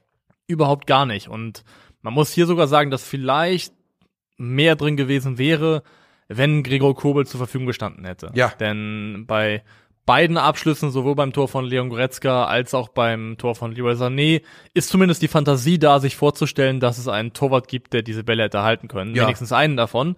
Und Gregor Kobel ist, glaube ich, so ein Torwart. Der zweite relativ sicher den ersten. Am zweiten ist er auch dran. Ja. Am zweiten ist er dran und immer, wo er dran ist, muss man, glaube ich, einräumen, dass es die Möglichkeit gibt, dass der Ball eben, Ball eben auch nicht ins Tor geht. Es ist kein Vorwurf an Meier, der ist hier reinkatapultiert worden von der zweiten Liga in, jetzt spielt plötzlich Champions League und Ja. spielt gegen die Bayern. Und das ist genau das Niveau, auf dem dann eventuell eben auch dann zum, ja, in Erscheinung tritt, dass es halt einen Unterschied gibt zwischen einem Top-Top-Torhüter und seinem Ersatzmann. Ich finde es ein bisschen überraschend, dass, also gut, man hat sich halt entschieden, er ist als Nummer zwei geholt worden, aber man hat ja auch zum Beispiel den Lotka da sitzen, der ja schon sehr gute Leistungen auch gezeigt hat in Ja. der gelaufenen Saison. Was wurde eigentlich das Luca umbehauen? Ja, das weiß ich auch nicht. Ist der, ist der vielleicht verliehen? Das würde mich nicht wundern. Würde in seiner Altersstruktur ja ganz gut passen, wenn man mit Lotka und äh, Meier zwei Leute hat, Ja. dass man Umbauen verleiht. Ähm, aber ja, äh, Meier ist so ein bisschen derjenige, hatten wir auch schon ein paar Mal jetzt in dem Stint, in dem er zum Einsatz kommt, dass man einfach das ein Tor kassiert und man denkt, ja, ja, ja, Kobel hat den vielleicht. Ja, wobei ich, ich finde trotzdem, dass, dass der die Gesamtleistung, die Meier zeigt beim BVB als Kupelersatz, die ist in Ordnung. Ist meistens auf diesem Top-Niveau, weil das war ja auch gegen City, ne? Das war ja auch dann Ja. der, der John Stones Abschluss gegen City, wo du dann so ein bisschen ins Grübeln kommst und dich fragst, ah, kann man den vielleicht haben? Ähm, das ist dann eben das, was dir auf aller, allerhöchstem Niveau passiert. Das war auch hier der Fall. Aber wenn man, egal wenn man fragt, also wenn man FODMOB fragt, dann haben wir hier am Ende ein XG-Verhältnis von 1,62 zu 0,61 zugunsten der Dortmunder. Bei Bundesliga.de 1,88 zu 1,28.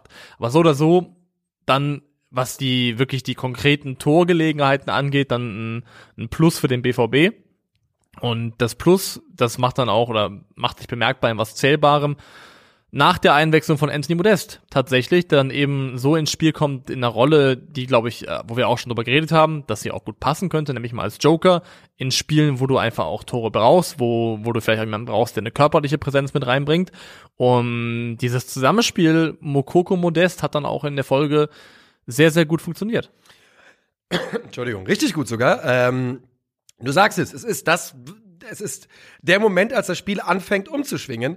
Ähm, denn das erste Tor macht Yusufa Mukoko, der leitet es selbst ein, mit einem Pass, wo er Anthony Modest so dermaßen aus dessen, äh, aus dessen Komfortzone rauszwingt. Und es ist, es Ja. ist genau das Richtige. Es ist ein ganz toller Pass von Modest, äh, von Mukoko. Ja.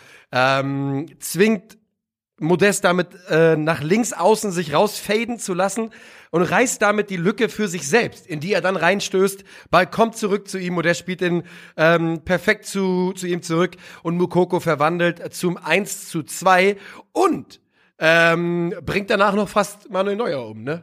Hat man ja, also hast du ja gesehen, Manuel Neuer ist umgefallen wie vom Blitz getroffen, als da der 15 Zentimeter kleinere Mukoko an ihm vorbeiläuft, an ihm in ihn leicht reinläuft. Und ähm, Ab dann ist natürlich die Jagd eröffnet auf die Bayern. Ne? Denn dann ist, hast du Blut geleckt, dann willst du mehr und sie kriegen mehr in der 90. Minute. Ähm, es ist natürlich eine absolute Druckphase des BVB, wie auch nicht bei diesem Spielstand. Kingsley Coman ist zu diesem Zeitpunkt mit Gelb-Rot vom Platz. Ähm, richtige Entscheidung. Jude Bellingham ist noch drauf. Der hätte in meinen Augen auch Gelb-Rot sehen müssen. Bellingham. Ja. I don't know. Nee. Die zweite war halt eine Mussgelbe und die erste nicht Die erste so. war keine gelbe. Das ist das die erste Problem. war dezidiert Ja. keine gelbe Karte für mich. Das ist das Problem. Aber mit der gelben Karte gegeben, der ersten, müsste er dann natürlich fliegen. Ja. Für mich schon. Ich verstehe aber die Herleitung von Dennis Eitekin, der gesagt hat, dass er nicht die letzte Überzeugung empfunden hat, dafür dann in der Summe den Platzverweis zu erteilen, wo er aber da Oliver haben wir auch Kahn gefragt hat. drüber geredet. Ne? ähm, so Sachen in der Summe und Konzessionsentscheidung ist halt schwierig. Ist einfach schwierig. Ja, für mich hat's jetzt hat, hat's sich jetzt nicht falsch angefühlt, Nö. das Ganze. Und ich finde, die das das schmälert nicht oder macht die den Platzverweis von Kingsley Coman deswegen plötzlich nicht falsch. Das war dann in der Konsequenz richtig, glaube ich, den, ähm, Ja. den Gelbrot vom Platz zu stellen. Ich, ich kann aber. Was, was äh, hat Oliver Kahn nochmal getweetet? Genau. Äh, äh, wo war die Empathie bei Kingsley Coman? Ja. Wo war die Empathie? die Empathie Äh, bei was? Bei einem taktischen Foul oder was? Ja, ähm, ich kann trotzdem verstehen, dass Bayern-Fans sich ärgern und ich kann verstehen, wenn es die erste gelbe für Bellingham gibt, dann kann ich auch die Argumentation verstehen, dann muss es die zweite auch geben, weil die zweite ist eine gelbe Karte, das Ja. gegen Coman und dann ist es in Summe nur mal gelb-rot und da kann der Schiedsrichter nicht, um sich selber aus einer ähm, ersten Fehlentscheidung oder Fehlentscheidung rauszuwickeln, dann plötzlich die zweite, bei der zweiten Entscheidung nicht konsequent durchgreifen, das nicht richtig ahnten. Ja, und es ist Modest, der dann eben ähm, nach einer Flanke von Nico Schlotterbeck, dem da auch wirklich ähm, nochmal ein Lob gebührt, denn da wie Schlotterbeck so ruhig zu bleiben, den Ball so im Spiel zu halten, dann so überlegt nochmal auf den langen Pfosten zu flanken, die Ruhe musste auch erstmal haben in dem Moment. Und generell, was, was Schlotterbeck da macht, finde ich. Denn er startet ja rein in einen, in einen steilen Ball, das ist Ja. überhaupt nicht sein Aufgabengebiet. Behält die Ruhe. In dem Augenblick habe ich schon gedacht, oh, was macht er, um abzudrehen und nicht direkt aufs Tor zu steuern wie ein Bekloppter, was ich gemacht hätte in dem Augenblick Ja, natürlich. Ne, ist, ja, ist ja logisch. Scheuklappen und nur in Richtung Tor. Nein, er dreht auf, hält den Ball einen Augenblick und bringt eine tolle Flanke. Tolle Flanke, wie du gerade schon gesagt hast, Ja. mit dem linken Fuß an den langen Posten und da köpft Anthony Modest ein. Und von Schetterbeck war das einfach wirklich eine Killeraktion. War's. War eine sehr, sehr starke Aktion und es passt natürlich dazu, zu dem ganzen Spielverlauf, dass vor diesem 2 zu 2 im Prinzip schon wieder äh, Gift und Galle Richtung Modest gespuckt worden ist. Ja. Irgendwo auch in Anführungszeichen zurecht, denn er hatte davor ja eine hundertprozentige Torchance, wo man sagt, okay, Was willst du noch? da, das sind die, wo wir, für, die du da- bist. Wir haben uns darauf geeinigt, du bist nicht dazu da, um Fußball zu spielen und was auch immer und äh, Kombinationsspieler zu sein. Aber diese Momente, diese Abschlusssituationen, das sind wenigstens die, für die wir dich geholt haben. Und äh, dass er dann eben dann trotzdem noch trifft, das war, glaube ich, auch eine schöne Sache. Und ich bin mal gespannt, wie sich das dann auch manifestiert jetzt ähm, in den nächsten Spielen, ob das für Modest tatsächlich auch Teil eines Aufwärtstrends ist, ob es für ihn bedeutet, dass er wieder spielen würde ich finde tatsächlich, wenn ich mir, wir haben ja schon oft drüber geredet über Big Man, Small Man Partnerships und so dieses Oldschool-Stürmer-Duo, was wir beide, glaube ich, einfach sehr gerne mögen.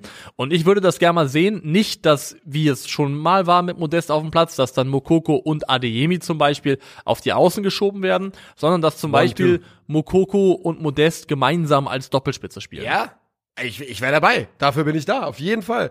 Ähm, ich finde, sie haben da ja auch ganz gut äh, Werbung für sich, für sich gemacht. Die, ähm, wobei es mich nicht wundern würde, wenn Modest noch jetzt ein, zwei Mal erstmal die Rolle des Super Jokers bekommt. Aber Ja, ja. Ähm, denn, ne, der Impact, der da, den er da mitgebracht hat, der war halt einfach da, der war groß und sowas von der Bank bringen zu können, in, auch in dieser Körperlichkeitsform, das hast du halt äh, sonst nicht bei, beim BVB. Du hast halt niemand Vergleichbaren. Ich würde hier trotzdem auch noch mal gerne über Yusufa Mokoko reden. Wir reden da immer noch über einen Teenager. Und der macht allerspätestens jetzt in dieser Saison gerade seine, diese Entwicklung oder den nächsten Schritt in seiner Entwicklung durch. Und überragend. Macht mir unglaublich viel Bock, dem Jungen zuzugucken. Das Selbstvertrauen, dass er, das ihn im Jugendbereich so stark gemacht hat und dass er immer ausgestrahlt hat, überträgt sich mehr und mehr in den Profibereich, oder? du, es ist wichtig, dass du es nochmal ansprichst, weil Yusufa Mokoko ist jetzt schon so verhältnismäßig lange auf der Profibühne, dass man, dass, dass es langsam Gefahr läuft, so rüber, rüber zu gleiten in so einen Normalzustand. Und das ist es ja nicht. Alles, was Yusufa Mokoko bisher gemacht hat und macht, ist komplett außergewöhnlich. Ja, vieles das, einmalig. Ähm, das darf man, glaube ich, ähm, nicht aus dem Blick verlieren. Und die Art und Weise, wie er performt und wie er auch in wichtigen Spielen, wichtigen Momenten das Selbstbewusstsein hat, um sich selbst ins Zentrum des Geschehens zu rücken, ganz, ganz groß. Und ich glaube auch, dass, ähm, dass er gerade auf einer, auf einer, auf einer Leistungskurve ist, die in eine Richtung geht, wo, wenn wir darüber reden, wer spielt beim BVB in der Offensive, im Zweifelsfall Mokoko einer der ersten Namen ist, die du in die Elf packst. Und das sollte so sein. Das sollte einfach so sein und das ist ja auch eine Entwicklung, die man beim BVB sich natürlich genauso ausgemalt hat. Ich äh, bin gespannt, wann die Verlängerung kommt. Ich hoffe, dass man sich da einigen kann, ehrlicherweise. Ähm, denn es wäre schon sehr, sehr ärgerlich, wenn das jetzt irgendwie über eine Vertragsdisput äh, dann auseinandergehen würde. Für die Bundesliga ist dieses Unentschieden natürlich absolut Gold wert, ne? Denn der FC Bayern äh, hätte sonst mit einem Sieg hier ähm, auf 18 gestellt, Punkt gleich Freiburg, zwei hinter Union und es hätte sich dann langsam wieder angebahnt, die, die Geschichte, die sich natürlich immer anbahnt und das ist die, dass der FC Bayern das Zepter übernimmt. So sind es weiterhin vier auf Union. Sind vier auf Union und man muss sich das nochmal auf der Zunge zergehen lassen. Der FC Bayern München hat von neun möglichen Bundesligaspielen Stand jetzt nur vier gewonnen. Das ist wirklich absolut Klar, wert. auch nur eins verloren, aber der FC Bayern hat nur vier von neun Spielen gewonnen. Das heißt, man muss dem Bayern aktuell, musste dem Bayern bisher nicht mal alle zwei Wochen beim Siegen zugucken. Das ist eine Luxussituation, wie wir sie extrem lange nicht mehr gehabt haben. Und man kann echt nur aus, also aus neutraler Fanperspektive natürlich hoffen, dass dieser Zustand, dieser Ist-Zustand auch eine ganze Weile äh, anhält. Ähm, letztes Ding, was ich hier, oder letzte Szene, die ich hier noch besprechen möchte, ist eine außerhalb des Platzes.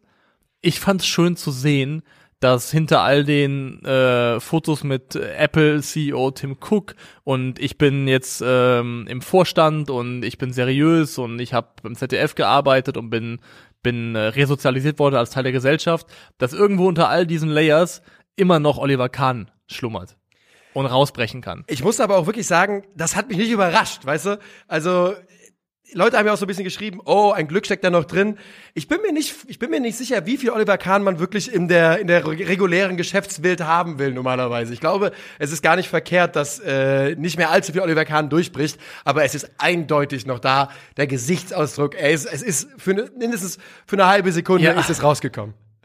Und das hat ja schon gereicht. Das war ja schon, also hat ja uns alle sehr, sehr glücklich und zufrieden gemacht, das zu sehen.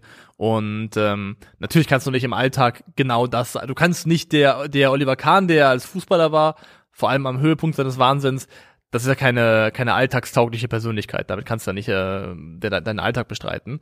Aber es war schön zu sehen, ähm, wie er da nochmal sich Bahn bricht und nochmal noch mal einfach diese ganze Frustration im Gesicht zu sehen. Das hat sich angefühlt nach so ein bisschen, ey, angekommen. Also jetzt auch wirklich in dieser Rolle. Ja, könnte sein, könnte sein. Ähm, die Bundesliga ist Stand jetzt nach neun Spieltagen so interessant, wie sie es ja lange nicht war. Und wir hoffen, wir bedanken uns beim BVB dafür, dass, sie das, dass man dafür gesorgt hat, dass es weitergeht. Und wir hoffen, dass es noch lange äh, so weitergeht und verabschieden uns in den Sonntag, oder? Ja. Und da geht es natürlich los mit dem äh, Derby am Rhein mit Borussia Mönchengladbach gegen den ersten FC Köln. Und die Gladbacher zerlegen den FC. 5 zu 2 ist dort sogar das Endergebnis. Wir machen mal einmal, äh, damit hier alle, alle genannt werden. Marvin Friedrich, dann auf der anderen Seite Florian Kainz per Elfmeter, äh, Rami Benzebaini per Ich kann Elfmeter. einfach nicht den Namen Friedrich hören, ohne danach direkt zu denken, Deutschland liebt Deutschland dich. liebt dich, ist es auch so, ja. äh, Lars Stindl, Rami Benzebaini nochmal, dann Huse Bajic auf der anderen Seite und dann wieder Markus Thüram. Dann zum ersten Mal Markus Thüram. Aber das war doch nicht, es war Arne Friedrich, Deutschland liebt dich. Ne? Ja, ja, klar. Nicht Manuel Friedrich. Das wäre ein bisschen früh gewesen. Schließlich sah man die Tür vom Tor, sie schließt sich. Arne Friedrich, Deutschland liebt dich. Ja, die gute alte Zeit. Ähm, mit einem guten altdeutschen Sänger. das, es war ein spannendes Spiel und es gibt natürlich einen absoluten äh, Key Moment. Es gibt natürlich einen äh, Punkt, der dieses Spiel entschieden hat und es ist die ziemlich bescheuerte gelb-rote Karte. Ja, für ich war Florian persönlich Kainz. beleidigt davon. Ja. Weil ich Hat das richtig. Spiel kaputt gemacht. Genau, ich hatte richtig Bock auf, auf eine zweite Halbzeit in das Spiel, weil das war in meinen Augen ein, ein Spiel auf Augenhöhe bis dahin. Ähm, und das ist leider kaputt gemacht worden durch den Platzverweis von äh, Florian Kainz, der so in der Konsequenz auch okay ist. Er ist halt wirklich dumm. Ja, es ist, er ist saudumm. es ist halt einfach ein Ellbogenschlag und äh, das ist halt, das kannst du halt nicht machen. Ähm, es ist ja, vor allem bahnt sich ja vorher was an. Wir müssen ja, also gehen wir durch, ne? Das 1 zu 0 ähm, für die, für die Gladbacher. Und dann gibt's ja die Elfmeter relativ kurz danach. War ja jetzt so ein Standard, müssen wir nicht allzu viel drüber reden, auch wenn man Marvin äh, Friedrich niemals so frei einlaufen lassen sollte. Aber kurz darauf äh, gibt es eben den Elfmeter für Köln. Und da ist es Jonas Hofmann. Florian Kainz läuft durchs, läuft in seinem Rücken an, läuft vor ihn. Hofmann will den Ball rausschlagen, trifft Florian Kainz. Keine Absicht, aber glasklarer Elfmeter. Und dann kurz darauf ist es auf der anderen Seite Florian Kainz, der eben Jonas Hofmann fault. Ja. Und da bahnt sich was an zwischen diesen beiden in diesem Spiel, wofür ich da bin, was ich erleben will. Aber Florian Kainz faul an Jonas Hofmann ist einfach ein Ellbogenschlag, der wirklich dumm ist.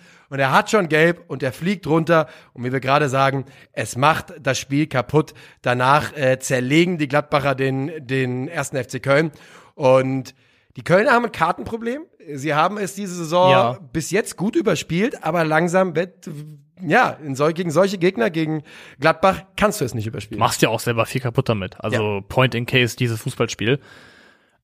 Das fünfte Tor dann am Ende, das äh, war dann der Treffer von Markus Thuram, der sich da entsprechend auch für eine gute Leistung belohnt. Schöner Abschluss auch. Ja. Aber das ist für mich ein Tor, das fast schon exemplarisch steht für Köln unter Baumgart. Es steht, also der, das, das Ergebnis ist 4 zu 2. Es ist Nachspielzeit. Und die Kölner in Unterzahl laufen die Gladbacher wirklich komplett hoch an am gegnerischen 16er, stören ganz, ganz früh im Aufbau, was ehrenwert ist, aber du könntest auch an dem Punkt, hätte man auch schon so weit sein können zu sagen, okay, das hier ist durch und dir den Aufwand sparen, da Ja. vorne in der Intensität und so in der Art anzulaufen, weil du fächerst dich ja auch mit einem Mann weniger auch dann entsprechend als Mannschaft auf. Die ähm, Gladbacher überspielen das sehr, sehr entspannt und so fällt dann eben dieses 5 zu 2, wo das Gefühl ist, okay, da wird beim FC selbst, und das ist ja irgendwo auch dann ich finde es im Zweifel okay, dass es so ist, weil es was aussagt über diese Mannschaft und über den Trainer und über die Einstellung. Aber da wird dann in der Art und Weise weitergespielt, obwohl du vielleicht sagen könntest, rein rational, okay, es wäre der Punkt gekommen, um einen Gang zurückzuschalten. aber nicht in diesem Spiel auch, oder? Ja, aber ich glaube, keiner ist dir böse, wenn du in Unterzahl beim Stand von 4 zu 2 in der Nachspielzeit nicht mehr in, allerletzter Konsequenz vorne anläufst. Ich habe darüber gestern nachgedacht, als ich Red Zone geschaut habe, weil ähm, in den USA gibt's gibt's ja so ein bisschen diesen Kodex, Run the, äh, run the score up, ist so ein bisschen verpönt. Also, dass man einfach weiter drauf prügelt, drauf prügelt, drauf prügelt. Ich find's in Ordnung. Überraschenderweise bin ich da wieder auf der anderen Seite unterwegs. Ich find's in Ordnung. Ich habe darüber gelesen mal, im Australian Football ist es relativ normal, dass du mal eine Mannschaft mit 100 Punkten schlachtest. Ja, Weil, ähm, wenn das Spiel entschieden ist, sich auf, sich hängen zu lassen als Führender, gilt als respektlos dem Sport selbst gegenüber. Und äh, deswegen, ich finde es in Ordnung und gerade in so einem Derby, ich finde, ein Derby macht schon einen Unterschied aus, ob du 4-2 oder 5-2 gewinnst. Ich finde das schon, ich finde das schon in Ordnung. Ich kann damit schon gut leben. Genau, macht es auch. Und die, also die Kölner hätten zumindest dann, also auf anderem Wege das 4-2 konservieren können, welchen Wert auch das immer gehabt hätte. Da frage ich mich gerade, du hast schon recht damit, weil, also, ich fände, glaube ich, als unterlegene Mannschaft, als verlierende Mannschaft, würde es mich, we also kommt auf die Art der Jubel, die nach den Toren folgen an.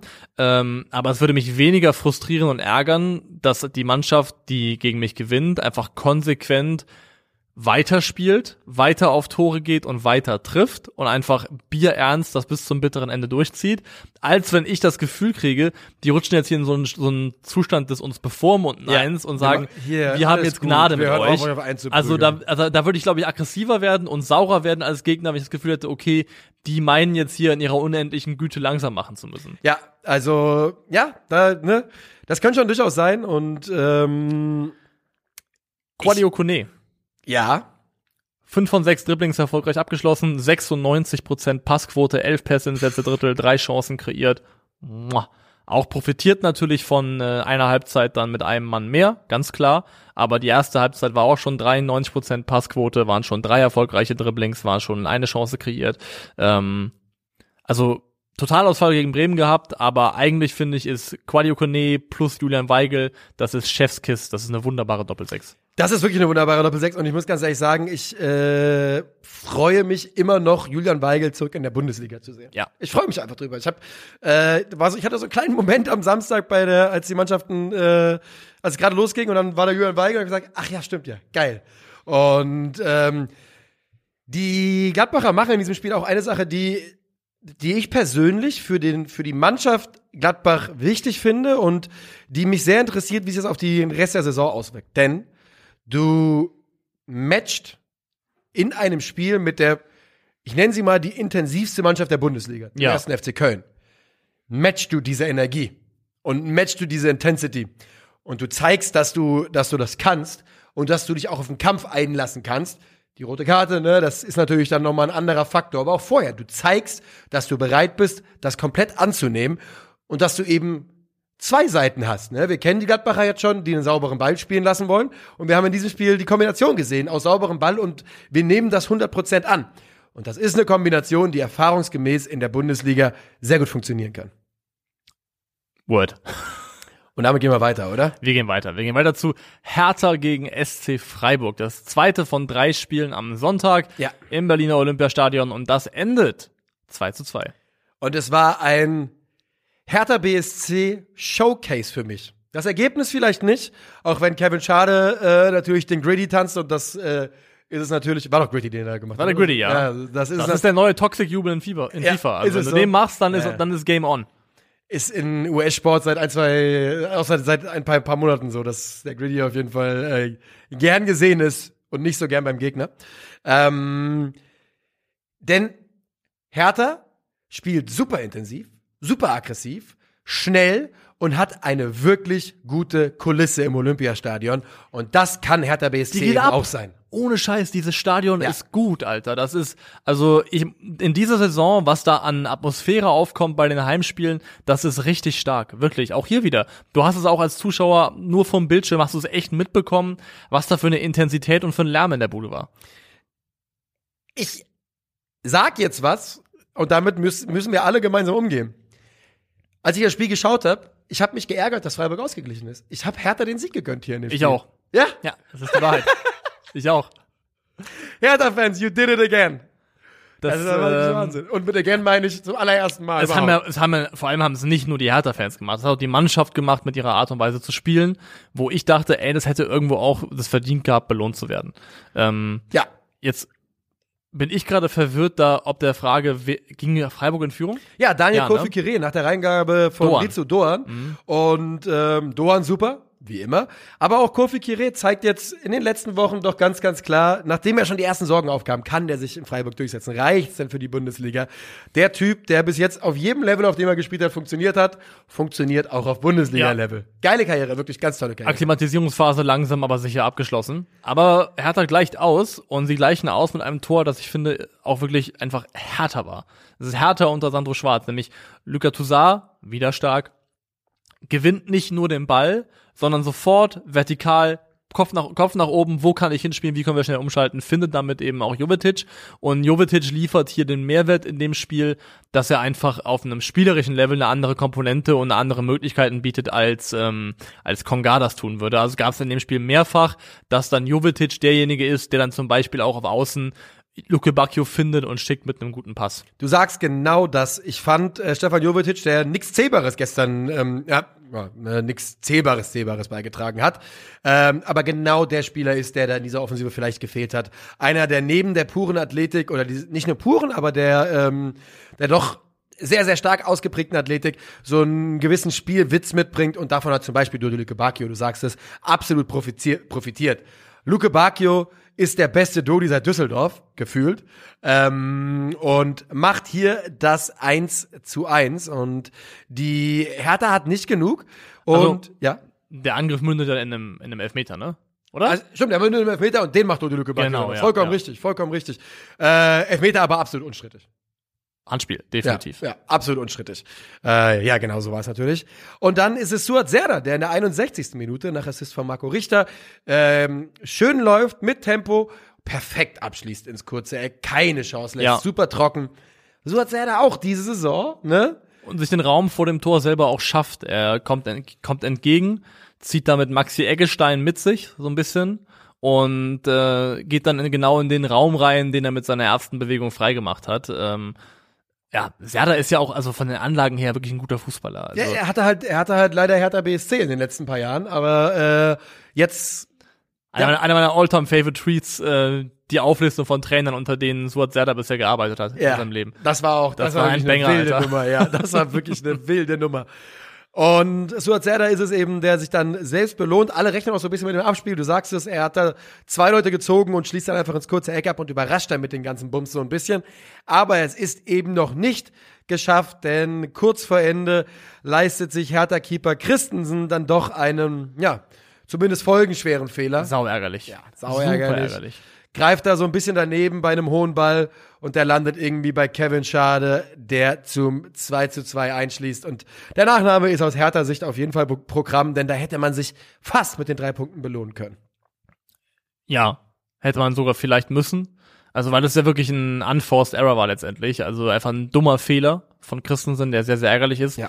Ähm, Leider auch schon der dritte oder sowas in dieser ich wollte gerade sagen, es ist so. fühlt sich nicht so an, als ob es das erste Mal war, dass Nee. man sich da so ein bisschen ärgern muss. Man will Christensen, man will richtig gerne mit Christensen sich freuen, für Christensen Hat er auch schon es gute Spiele gemacht. Ja, ja, es ist auch ganz klar die Nummer eins bei Hertha. Das, das soll überhaupt nicht Ja. in Frage gestellt werden. Aber es sind leider doch ein, zwei Fehler zu viel drin. Das Tor von Kevin Schade sorgt dann dafür, dass der SC Freiburg stand jetzt von, ähm, also sechs seiner 14 Tore haben sie ähm, nach Standard gemacht und das sind 43 Prozent. 43 Prozent der Bundesliga-Tore von ähm, des SC Freiburg sind nach ruhendem Ball gefallen. Das, Das ist ist wenig überraschend der Höchstwert in der Liga. Ja, das ist der Höchstwert und der Höchstwert und das ist tatsächlich eine, eine ordentliche Hausnummer.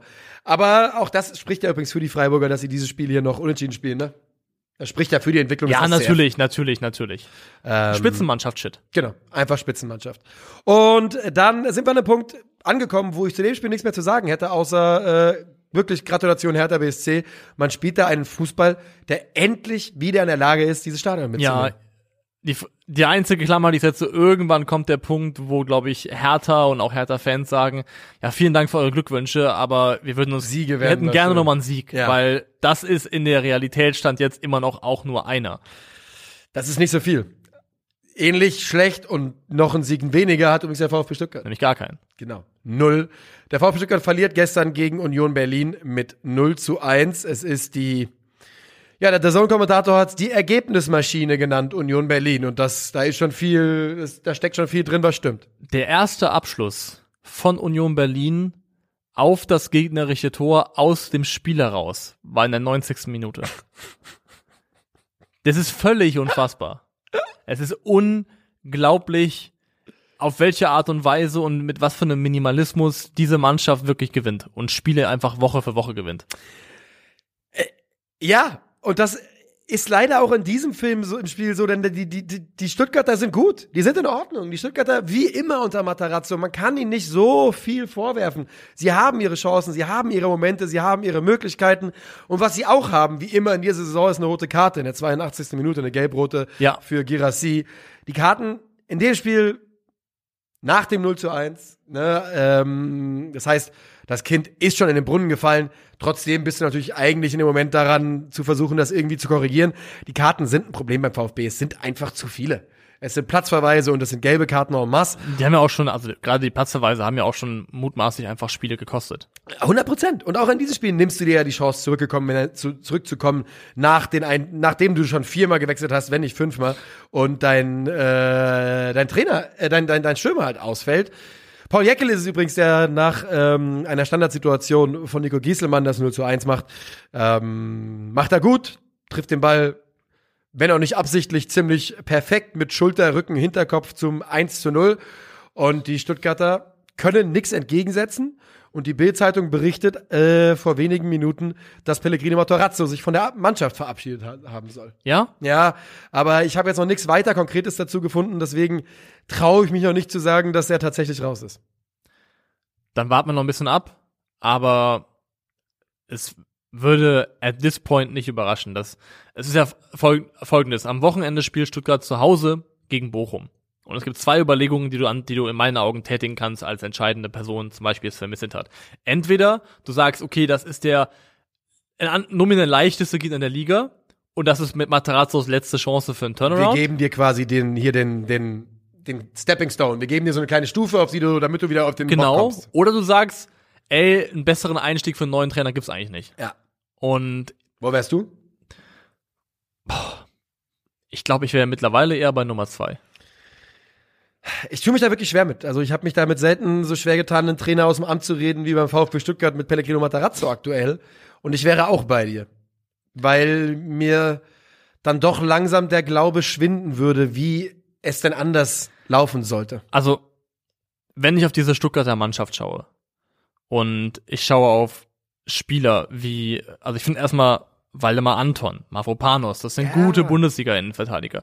Jetzt haben sie noch dann Axel Sagadou geholt, der auch wieder mal Sagadou-Sachen gemacht hat in dem Spiel. Gut, ja, passiert. Ähm, die gehören einfach dazu, aber ist ja auch, war ja auch lange raus. Ähm, Wataru Endo, ähm, Silas nominell auch, der andere Spieler noch, Bonas Sosa, da sind viele Spieler dabei, wo ich sagen würde, die haben ein gutes Bundesliga-Niveau und ich muss einfach daran glauben können, dass Ja. es möglich ist, mit dieser Mannschaft besser zu performen, als das der VfB ungefähr seit anderthalb Jahren macht.